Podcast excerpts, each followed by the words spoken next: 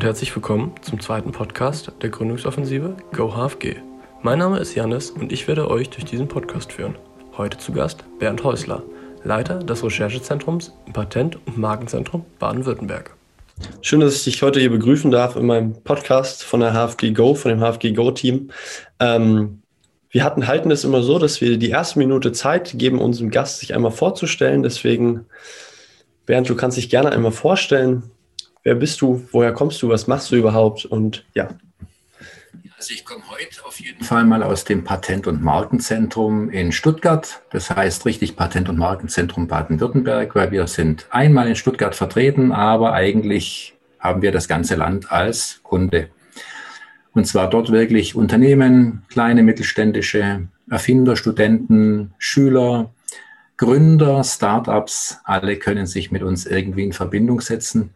Und ich bin da der Leiter des Recherchezentrums, also eigentlich der Bereich, wo meisten Kontakte sind, wo die Leute zu uns kommen, außer Corona jetzt im Moment nicht, aber sonst.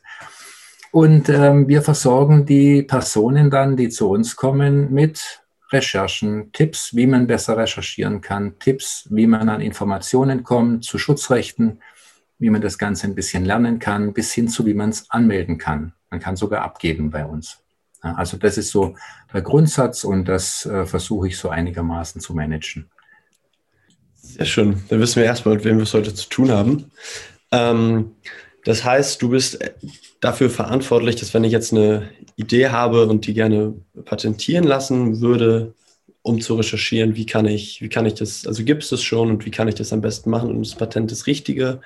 Und da würde auch gleich meine erste Frage anknüpfen. Was ist überhaupt ein Patent? Oder gerade eben war die Rede von Schutzrechten. Was ist überhaupt ein Schutzrecht? Erstmal allgemein. Ja gut, ein Schutzrecht ist eigentlich immer ein Recht, mit dem ich andere daran hindern kann, das Gleiche zu machen wie ich. Und das, was ich machen will, das muss eben bestimmten Kriterien entsprechen. Also beim Patent zum Beispiel, das ist ein technisches Schutzrecht. Ein Schutzrecht für technische Funktionalität, Funktionen im weitesten Sinne, bis hin zu Chemie. Dann gibt es noch ein Schutzrecht, zum Beispiel Design. Das heißt, die ästhetische Formgebung ist da geschützt. Also zum Beispiel ein Ball. Ball gibt es schon immer, aber der hat vielleicht eine neue Farbgebung. Die Farbgebung dieses Balles könnte ich über Designschutz machen. Und dann gibt es noch die Marke, das Markenrecht. Da kann ich Kennzeichen schützen.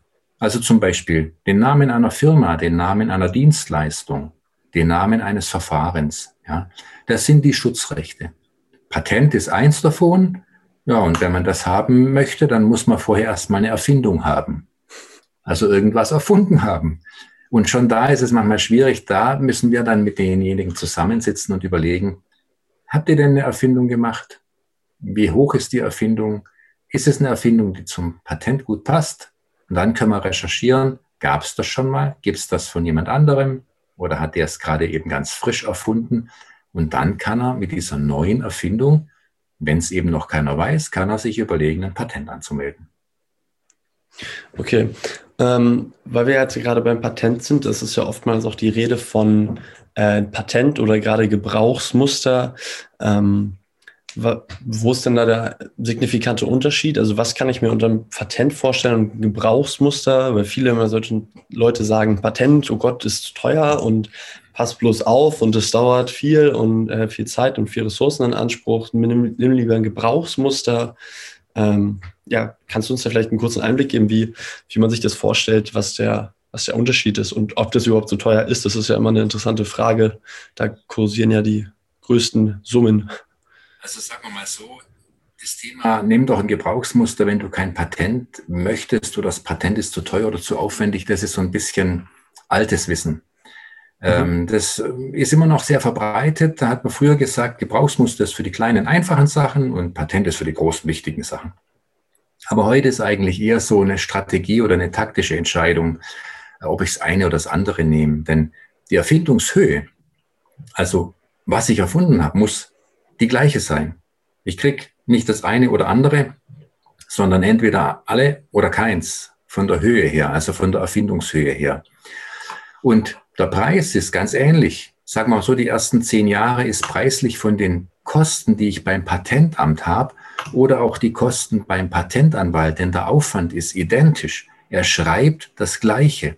Es ist der gleiche Aufwand. die gleiche Seitenzahl zum Teil für Gebrauchsmuster oder für Patent. Nur das Gebrauchsmuster läuft eben nur zehn Jahre maximal. Es hat überhaupt keine Prüfung vorgesehen. Ich krieg's sofort eingetragen. Es wird gar nicht geprüft, gar nicht richtig angeschaut. Aber dafür ist es eben auch ein bisschen schwächer. Ich musste eben keine Prüfung überstehen, wie beim Patent. Ich musste keinen Prüfer überzeugen, dass ich eben neu bin. Deshalb dauert das Patent auch länger, bis ich es bekommen habe. Das heißt, manchmal ist es sogar so, dass ich sie parallel habe, einmal um das Patent auf den Weg zu bringen und einmal um es schnell eingetragen zu bekommen und gleich gegen andere, die mich schon mal verletzen wollen, vorzugehen. Das kann ich mit einem schnell eingetragenen Gebrauchsmuster, aber nicht mit einem Patent, das lange dauert, bis es geprüft ist. Ja. Okay.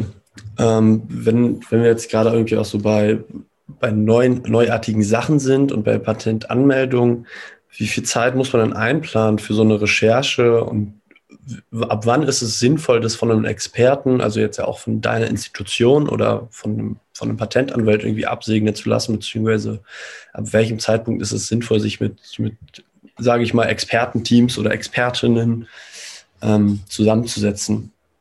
Also ich würde immer so sagen, es wäre super, super interessant für jeden, auch Studenten, das einmal zu machen. Ich glaube, dass man bei einem Mal zusammensitzen mit jemand anderem, der das ständig macht, der das total kennt über viele Jahre hinweg, vielleicht sogar Seminare gibt, wie man sowas am besten macht, dass man da unglaublich viel lernen kann und vielleicht die nächsten Male das Ganze selber machen kann. Mit frei zugänglichen, kostenlosen Datenbanken im Internet. Aber was ich immer wieder merke, zu sagen, ach nee, das ist jetzt zu klein, ach nee, das lohnt sich nicht, das versuche ich selber. Man kann tatsächlich Stunden, Tage lang verbrauchen, indem man einfach nicht weiß, wie man recherchiert. Sich Riesenmühe macht, Sachen zu lesen und trotzdem nicht klarkommt, wie es funktioniert. Die Datenbanken sind nicht ganz einfach. Also ich würde sagen, man muss nicht wegen jedem Anlass zum Fachmann springen, aber einmal ein bisschen was lernen, wie es funktioniert und was man alles rausholen kann. Das muss noch nicht mal eine Erfindung sein. Das kann eine Bachelorarbeit sein. Nehmen wir mal an, ein Prof fragt, hey, ähm, ich stelle euch mal eine Aufgabe, erschließt mir mal dieses Technologiegebiet bis zur nächsten Vorlesung. Ja, der normale Student hängt da Stunden und Tage drin im Netz und guckt in Wikipedia, im Internet, in Google und versucht da auf den Seiten über die Firmen irgendwelche Infos zu kommen. Und ich, ich mache das in 20 Minuten. Über eine Patentdatenbank mit Statistik. Nur wenn man das mal gesehen hat, dann wird man echt blass. Aber wenn man das mal macht, dann ist es ganz einfach. Also meistens weiß man gar nicht, was einem fehlt und was einem helfen könnte. Man muss es einfach mal gesehen haben. Wenn wir jetzt gerade schon bei dem Thema Bachelorarbeit sind, wie ist es denn so, dass wenn wir jetzt eine Bachelorarbeit haben und ich bin der Meinung, es ist schützenswert, ob es jetzt ein, ein Design, Designmuster, ich hoffe, das heißt so. Eingetragenes oder, Design heißt okay, heute. Okay, Früher war es das Design. Geschmacksmuster. Ah, okay. Ähm, wenn ich sage, weil wir ja gerade an der Hochschulung für Gestaltung sind, irgendwie, ich würde mir das gerne schützen lassen, ist es sinnvoll, diesen Schritt zu gehen, bevor ich meine Bachelorarbeit veröffentliche oder ähm, also veröffentliche auch nur im Hochschulrahmen oder in der Semesterausstellung oder sagt man, okay, das, man kann das auch erst veröffentlichen und dann kann ich dieses Geschmacksmuster oder dieses Patent irgendwie erst danach anmelden? Ähm, Gibt es da, gibt's da vielleicht Feinheiten, auf die man achten muss und die bei sowas? Ja, das ist ganz easy. Also beim Design ist es wirklich ganz einfach. Also es heißt heute eingetragenes Design, das Schutzrecht in Deutschland. Und es ist super günstig. Deshalb braucht man sich überhaupt keine Gedanken machen, wann oder vielleicht erst später. Sobald ich mir selber im Klaren bin, dass so wie ich es jetzt habe, in dem Zustand, dass das der Endzustand ist von meinem Produkt oder von dem Objekt im Design, dann würde ich es einfach eintragen lassen. Es kostet ein Muster oder Modell in Deutschland 70 Euro. Ich darf bis zu 10 Abbildungen hinterlegen oder einreichen. Und ich kann sogar, wenn ich zum Beispiel Varianten hätte von diesem Produkt, bis zu 10 Muster oder Modelle hinterlegen oder eintragen lassen oder anmelden für das gleiche Geld, für 70 Euro. Das ist Pipifax. Und wer es einmal ein bisschen gelernt hat, wie es geht, das Designschutzrecht ist relativ einfach ohne Anwalt anzumelden. Der kann es wirklich, für diese paar Kröten kann der einen Designschutz anmelden, ein Design eingetragen bekommen. Und da braucht man nicht warten. Da würde ich nicht warten bis nach der Vorstellung. Lieber davor, dann ist das sicher und mit ein bisschen Glück kann man das sogar noch steuerlich geltend machen als Student. Zum Beispiel. Ah, okay. Das sind ja auch immer so Feinheiten, wo man sich vielleicht dann auch noch als Student ein bisschen was zurückholen kann. Ähm, wir an der HFG oder gerade das HFG Go Gründungsteam beschäftigt sich ja auch mit Neugründungen.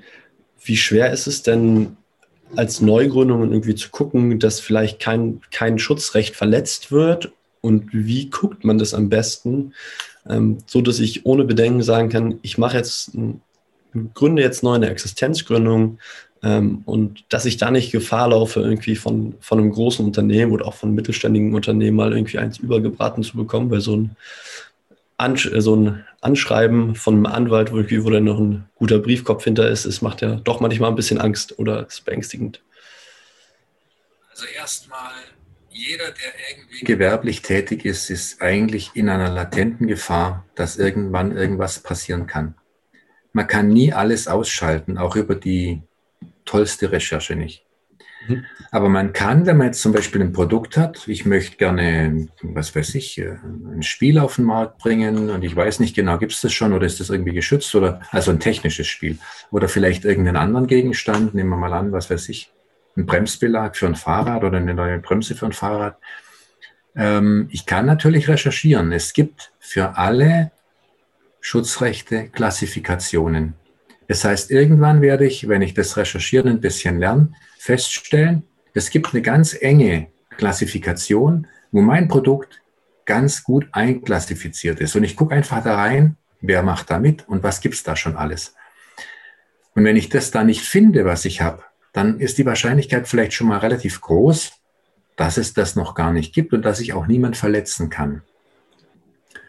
Was ich auch sehen kann, wenn ich was verbessere, aber nicht patentwürdig, sondern das gab es vor 20, 30 Jahren schon und es wurde damals veröffentlicht, dann weiß ich natürlich, ich darf es heute herstellen. Weil das, weil das Recht dann einfach abgelaufen ist. Weil das abgelaufen ist, weil das schon längst veröffentlicht ist. Dann greife ich es einfach auf und produziere es wieder.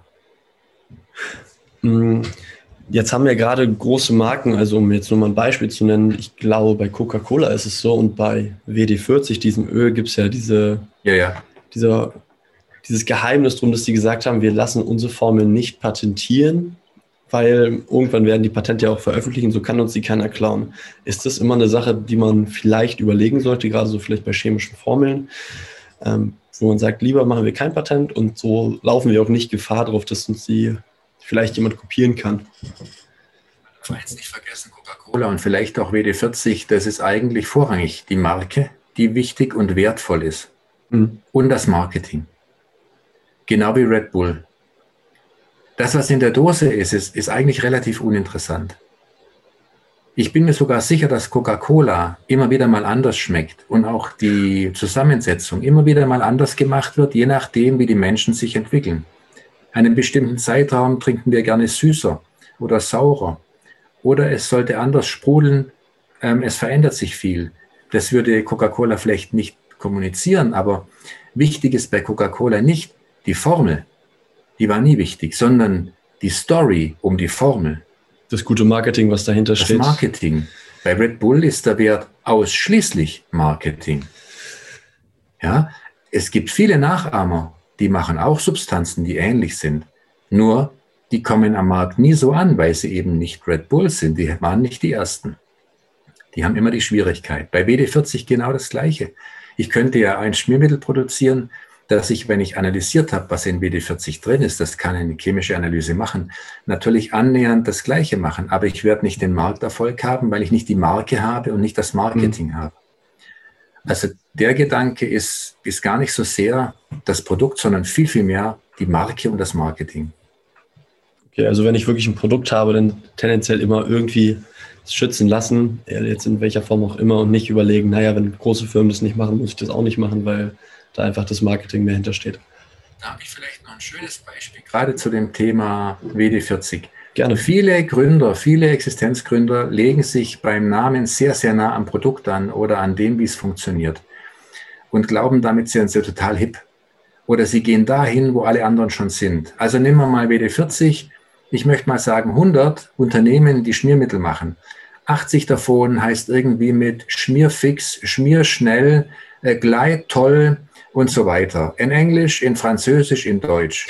Das sind Marken, die taugen nichts, aber viele glauben, das wäre genau der richtige Weg. Eine fantasievolle Marke, die mit dem Produkt überhaupt nichts zu tun hat, die sich jeder merken kann und sprechen kann und keine negative Assoziation weckt. Das kann oft der richtige Weg sein und die bekomme ich auch eingetragen. Schmierfix bekomme ich nicht eingetragen, weil der Prüfer beim Markenamt sagt, ein Schmiermittel soll ja schnell schmieren, also fix schmieren. Also kann ich dir keine mhm. Marke geben, denn das ist ein beschreibender, nicht unterscheidungsfähiger Begriff höchstwahrscheinlich. Ja?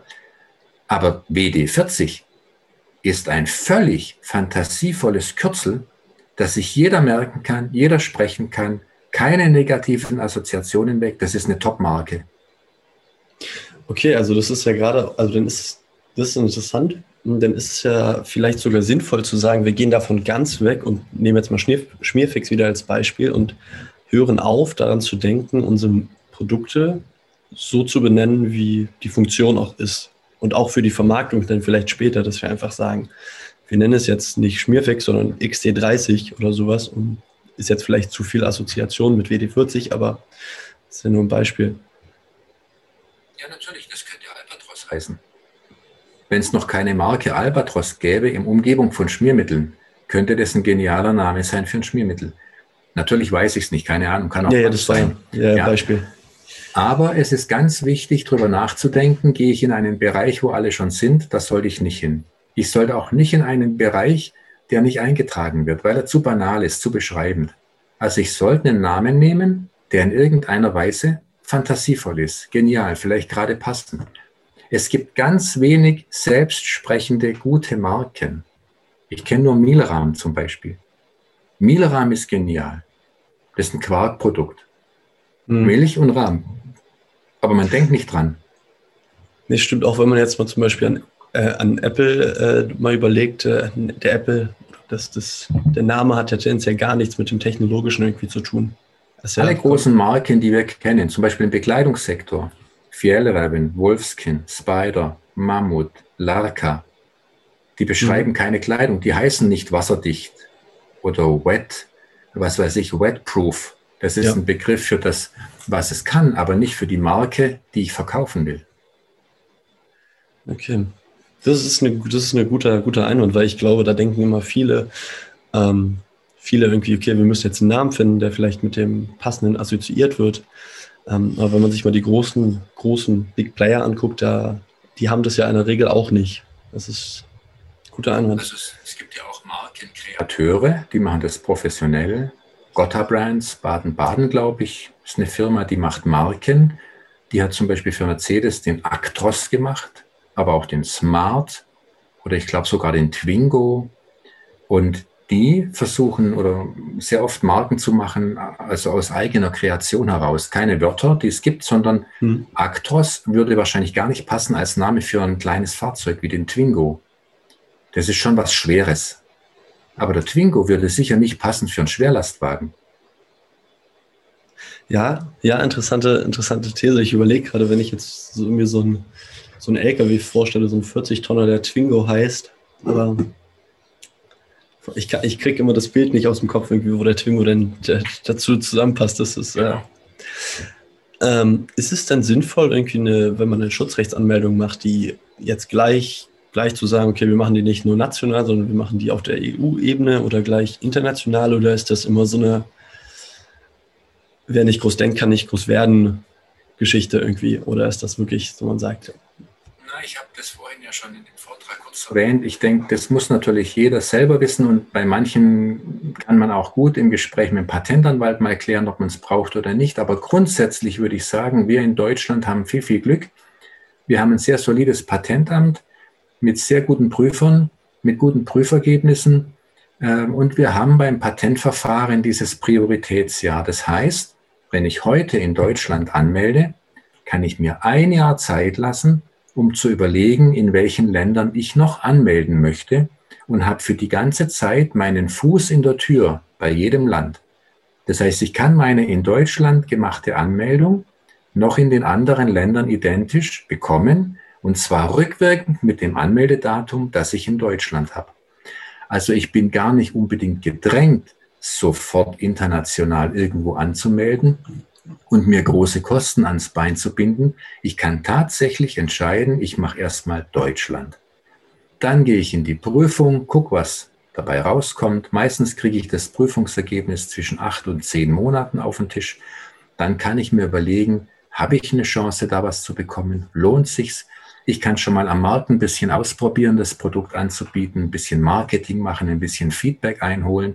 Und wenn alles gut ist, dann kann ich sagen, ja, es lohnt sich, in anderen Ländern weiterzumachen und Geld auszugeben.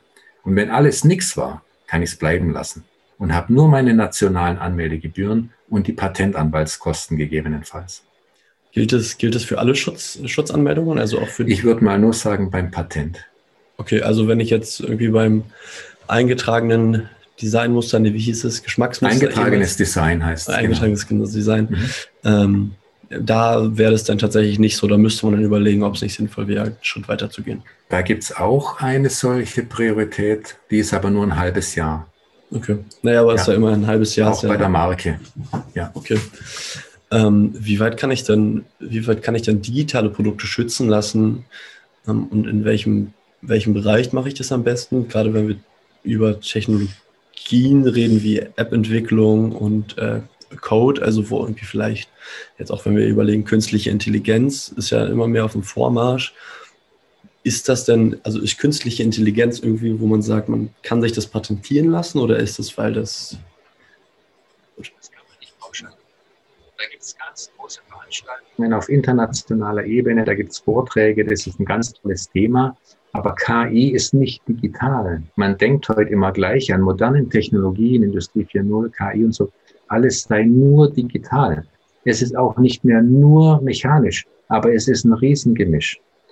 Und man kann auch nicht sagen, eine App ist nur digital. Eine App ist alles andere als nur digital. Und genauso kann ich auch solche modernen Dinge, wenn man an digital denkt, zum Teil patentieren, zum Teil aber auch nicht. Nehmen wir mal eine App, was weiß ich, meine Oma suche. Ja, meine Oma ist davon gelaufen, weil sie eben vielleicht verwirrt ist und, findet sie nicht mehr und ich habe eine tolle Idee, ich gebe dir irgendeinen Sender mit und ich habe hier eine App auf dem Mobile und da finde ich sie wieder.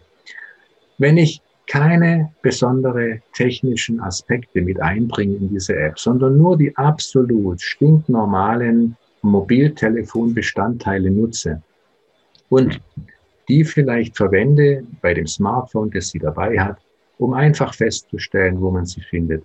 Dann ist es im Grunde genommen nur ein Konzept, mit dem ich Dinge, die es schon gibt, nutze und zwar nicht technisch nutze, sondern nur organisatorisch nutze. Da kriege ich kein Patent.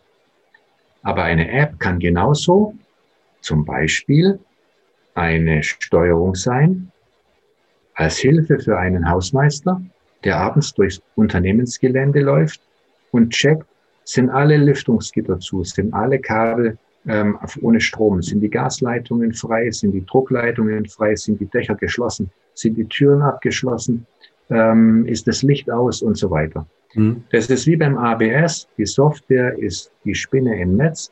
Die ganzen Aktoren, Sensoren sind alle mechanisch und die sind alle mit in diesem Netz versponnen. Das heißt, dieses könnte ich gegebenenfalls patentieren weil viele, viele technische Abfragen da sind, Geräte mit einbezogen werden, Datenbankstapel einbezogen werden, Dinge abgelegt werden irgendwo auf einem Server. Also ich kann diese Technik technisch darstellen. Natürlich ist da Digitales versteckt, aber ich könnte das gegebenenfalls patentieren. Also man kann nicht von Anfang an sagen, digital geht gar nicht. Man kann aber auch nicht sagen, ja, digital geht immer. Es kommt darauf an, wie technisch das digital ist. Okay, also da würde, da müsste man sich dann nochmal genauer irgendwie auch mit euch dann in Verbindung setzen irgendwie oder mit, mit Leuten, die sich halt damit beschäftigen. Ähm, gibt ja noch wahrscheinlich mehr Institutionen als jetzt nur in Stuttgart die. Ähm, es gibt in jedem Bundesland ein Patentzentrum und sonst gibt es Patentanwälte. Aber tatsächlich jetzt für so eine Recherche oder für die ersten Ansprachen oder für die ersten Fragen gibt es jetzt in Baden-Württemberg also leider uns nur einmal. Das ist schade. Also es gibt andere Bundesländer, die haben mehr Patentzentren, obwohl sie kleiner sind und weniger Anmeldungen haben. In Baden-Württemberg ist das Ganze nur einmal. Vielleicht kommt es ja noch äh, zeitnah demnächst, dass ihr doch immer ein bisschen ausgebaut Oh, das glaube ich nicht. nicht? Wieso ja, nicht? Naja, uns gibt es jetzt, wenn man es so ganz genau sieht, seit über 100 Jahren bestimmt. Ähm, es waren mal zwei früher in Karlsruhe und in Stuttgart, jetzt gibt es das nur noch in Stuttgart. Äh, man geht einfach davon aus, dass man sowas heute einfach weiß. Weil es gibt ja das Internet und wenn es das Internet gibt, dann weiß man auch alles. Hm. Das finde ich ein bisschen kurzsichtig gedacht, aber. Äh manchmal ist es so. Also manchmal denken Leute wirklich so, die sagen sich, naja, die Informationen, die kann man doch irgendwo lesen, also muss es niemand mehr geben, dass das, der das vermittelt. Also ich finde das sehr wichtig und ich finde es auch schön, dass du dir Zeit nimmst und das irgendwie nochmal probierst, uns, uns näher zu bringen, weil das ist, das, auch wenn man es nachlesen kann und theoretisch kann ich auch jedes Gesetz nachlesen, aber trotzdem habe ich ja immer noch einen Anwalt. genau, richtig, genau, genau. Ähm, ja, dann meine letzte Frage ist tatsächlich einfach nur noch, wie weit muss ich ein Produkt oder ein Objekt entwickelt haben, um es vielleicht schon mal schützen zu lassen, ähm, wenn ich jetzt weiß, okay, ich bin an was Großem dran oder ich vermeintlich Großem dran, bin aber noch nicht fertig mit der Entwicklung, aber habe schon Angst oder dass mir irgendwie das vielleicht jemand wegnehmen kann. Ähm, gerade auch irgendwie in Richtung Design. Manchmal ist ja da so ein bisschen Wettkampf. Ähm, ab welchem Punkt kann ich sagen, so das ist jetzt meins und das ist zwar noch nicht das fertige Produkt, aber ähm, man erkennt es, was ich vorhabe. Also nehmen wir mal den digitschutzrechtlichen Trend vor. Also bei der Marke würde ich es einfach dann eintragen, bevor ich es veröffentliche auf dem Produkt oder wenn ich die Unternehmensgründung habe. Beim Design ist es tatsächlich so, also bei der Marke vorher auch möglichst geniale Marken, die vielleicht so richtig reinhauen, wo man sagt, die anderen, boah, toller Name und so. Ja. Da wäre ich echt vorsichtig. Äh, Markenanmeldungen sind nicht teuer. Die kosten in zehn Jahren nur 300 Euro. Ähm, in Deutschland jetzt aber. In Deutschland. Und die kann man auch selber, also auf natürliche Person, auf sich selber anmelden, muss keine Firma sein. Ähm, also wie bei Domänen. Nur es ist halt ein bisschen teurer. 300 Euro Domänen sind ja ganz, ganz billig. Aber die haben dafür keinen Schutz. Und dann gehen wir mal zum Design. Beim Design würde ich sagen, ein Designer sollte so ein bisschen ein Händchen haben, dass er sich vielleicht aneignet, auch mit Gesprächen mit, mit Fachleuten und mit, mit Patentanwälten oder mal mit uns, dass er sagt, ja, was kann ich denn anmelden? Also wenn er sieht im Produkt, im Designprozess, dass er sagt, nee, die Zwischenschritte lohnen sich nicht. So sieht mein Produkt noch nicht aus. Das sind nur hinführende Dinge. Da lohnt sich nichts als Design einzutragen. Aber wenn ich sage, so, jetzt ist die Stufe erreicht, okay, jetzt bin ich fertig, jetzt ist es eigentlich so, wie ich es am liebsten am Markt hätte, dann würde ich es für dieses wenige Geld wirklich anmelden. Und ob das Unternehmen, mit dem ich es nachher an den Markt bringe, da vielleicht noch Details ändere, dann können die das Ding immer noch mal im Endzustand auch als Design eintragen. Aber zumindest, ich habe schon mal diesen wichtigen Typen hinterlegt. Ich habe schon mal was in der Hand und kann sagen. Genau. Jetzt beim Patent ist es wieder ein bisschen anders. Da kommt es eben drauf an, ja, ob die Erfindung eben schon genau dargestellt werden kann mit den technischen Merkmalen. Aber sobald der Schritt erreicht ist, wo ich diese Kernerfindung also eigentlich fertig habe, aber vielleicht das Gerät noch nicht komplett ausentwickelt, mhm. dann würde ich es zu dem Zeitpunkt schon versuchen zu patentieren. Ich denke mal, das wäre dann schon wichtig, weil dann geht es ja in die Prototypenfertigung, da geht es in die Testphase, da kommt dann eher das Riskante auf, den, auf einen zu und dann ist es wenigstens schon mal hinterlegt. Okay, ja, sehr schön. Hast du noch etwas zum Schluss, irgendwie so ein paar Abschiedsworte, die du vielleicht den Gründerteams oder den Leuten, die sagen, sie möchten gerne eine Existenzgründung vollziehen, irgendwie mitgeben kannst und sagst, das ist sozusagen. Oh, ich habe schon so viel gesagt und vor allem auch viel erwähnt, dass man eben sich mit uns in Verbindung setzen kann. Ich weiß, es ist super schwer für Gründer, die haben so viele Themen, über die sie eigentlich wissen müssen. Förderungen, Steuer, Firmenname und was weiß ich alles. Ähm, aber ich denke mal, sobald jemand einigermaßen kreativ ist, es lohnt sich immer, mal eine kurze Recherche zu machen, zu zeigen, wie, also zeigen zu lassen, wie sowas geht. ein bisschen was zu erfahren über das Patent. Ich denke, dann kann man in der Zukunft ohne viel Nebenaufwand viel leichter arbeiten. Ja, sehr schön. Dann danke ich dir, dass du dir die Zeit genommen hast, um äh, unseren Zuhörern einfach nochmal einen Einblick zu verschaffen. Was ist überhaupt Schutzrechtsanmeldung? Ja. Wie kann man damit am besten umgehen? Und ähm, hoffentlich kommen viele schöne Schutzrechtsanmeldungen auf, von unserer Hochschule, die du dann sagst, so Mensch, die kommt von da und du weißt, dass äh, vielleicht unser Beitrag heute dazu geführt hat. Und äh, würde mich auf jeden Fall freuen. Und danke, dass du da warst. Alles klar. Bis zum nächsten Mal. Bis dahin. Ciao. Dies war eine weitere Folge des Podcasts der Gründungsoffensive GoHFG. Danke, dass ihr bis zum Ende da geblieben seid. Für Feedback stehen wir gerne zur Verfügung. Bis zum nächsten Mal.